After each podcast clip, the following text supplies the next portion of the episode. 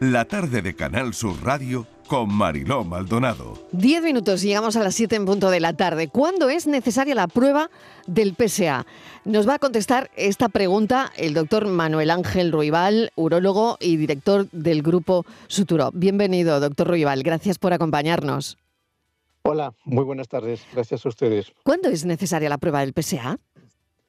Bueno, pues si me permite, me, eh, gustaría aclarar previamente que el PSA, el que es un simple análisis de sangre, es la, única prueba que nos permite sospechar si un paciente puede tener o no riesgo de padecer un cáncer de próstata. Entonces, ¿cuándo es necesario? Pues la edad que se pone eh, aproximada está en torno a los 50 años pero si, ese varón tiene antecedentes familiares directos eh, de cáncer de próstata, se aconseja rebajarla hasta los 45 años. ¿Qué es el antígeno prostático específico? ¿Cuál es su función en el cuerpo, doctor?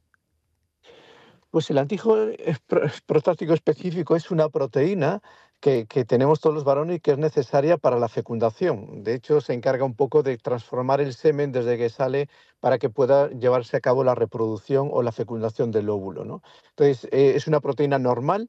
El hecho de que esté alto en sangre no comporta ningún riesgo. Eh, por ejemplo, si tenemos alto el azúcar, sí nos puede dañar el cuerpo. Si tenemos alto el PSA, no nos va a dañar nada. Lo único que es es un signo de alerta de que podemos tener un tumor oculto en la próstata. ¿Y cuáles serían, eh, doctor Roibal, los niveles normales de PSA? Y, también, eh, ¿qué factores pueden afectar estos niveles? Me parece una pregunta muy acertada, muy interesante, porque aunque hay una, aunque cuando se ve una analítica parece que es normal hasta 4, hasta un valor de 4.0, esto no es así. Los PSAs hay que ajustarlo a la edad. No es lo mismo un varón de 50 años que un varón de 80 años. Entonces, hasta los 70 años aproximadamente, el límite está establecido en 2.5, o sea, 2,5. Eh, eh, a partir de 2,5, si, si ese varón tiene menos de 70 años, hay que empezar a pensar la posibilidad de hacer otras pruebas para ver si existe un tumor o no de, próstata oculto. ¿no? O sea que hay que ajustarlo siempre, siempre a la edad de, la persona. ¿Y hay factores que eh, pueden causar un aumento de estos niveles que no estén relacionados con el cáncer de próstata? Sí, sí, es así. Si no, si siempre se elevara cuando hubiera un tumor de próstata, pues ya no haríamos biopsias u otras pruebas. ¿no? Pero sí que hay contextos en los, que, en los cuales sí se produce una elevación de PSA. Por ejemplo, hay otras enfermedades, otras patologías de la próstata, como puede ser la hiperplasia benigna de próstata, que puede condicionar un aumento a nivel de PSA. La edad, a mayor edad, mayor nivel de PSA eh, generalmente el tamaño prostático, si tenemos infecciones o inflamaciones de larga evolución y después hay situaciones que pudieran elevarlo, aunque esto mm, en menor, mucha menor medida, eh, como puede ser una relación sexual o determinados deportes como la bicicleta. Pero, mm, insisto, estos, estas dos últimas situaciones, la elevación que produce es muy, muy, muy sutil. Y doctor, ¿cuál es el, papel del PSA en el seguimiento de pacientes con cáncer de próstata después de un tratamiento? Porque después se sigue em, analizando ese PSA. Sí, es, clave. O sea, cuando una persona todavía no está diagnosticada o cuando todavía no está operado un cáncer de próstata, el PSA previamente al diagnóstico puede oscilar. Por eso tenemos que recurrir siempre a la biopsia.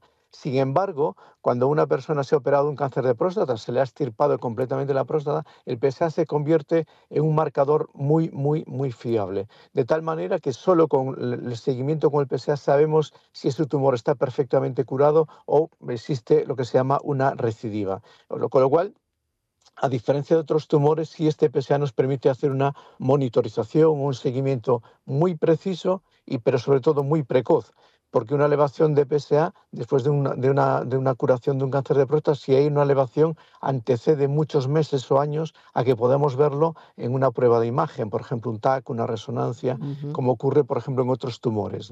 Qué interesante esto que nos cuenta el doctor Manuel Ángel Roibal. Y le voy a pedir eh, unos consejos que puede darle a, a, los hombres sobre esa mono, monitorización eh, de su salud prostática ¿no? y del uso eh, del PSA como, bueno, como mm, criado, como herramienta de detección del, cáncer de próstata tan importante. ¿no? Em, porque, bueno, no, todo el mundo hace caso, ¿no? Y, va a, a, verlo, a vérselo o a medirle, a medirse los niveles.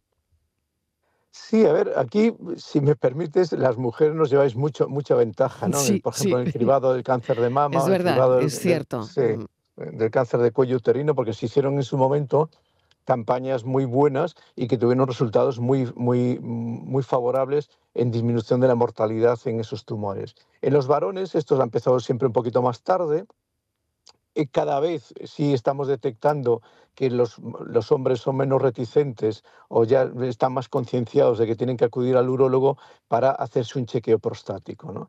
Y yo quería lanzar básicamente dos mensajes. Primero, que cuando tenemos síntomas, y los síntomas es que nos cuesta más orinar o que tenemos, nos tenemos que empezar a levantar por la noche o mm. que el chorro de orina sale con poquita fuerza, eso suele indicar que empezamos a tener algún problema en la próstata. Y el segundo mensaje es que los tumores de próstata son totalmente eh, asintomáticos, ¿no? Y por eso la importancia de hacerse un primer nivel de PSA a esas edades que hablamos de 50 o de 45 años si hay antecedentes en la familia. Pues doctor Manuel Ángel Roebal lo ha explicado fenomenal. Le agradecemos enormemente que haya contestado hoy nuestra pregunta cuando es necesaria la prueba del PSA, urólogo y director del grupo Suturo. Gracias, un saludo. Muy buenas, muy buenas tardes, gracias a ustedes.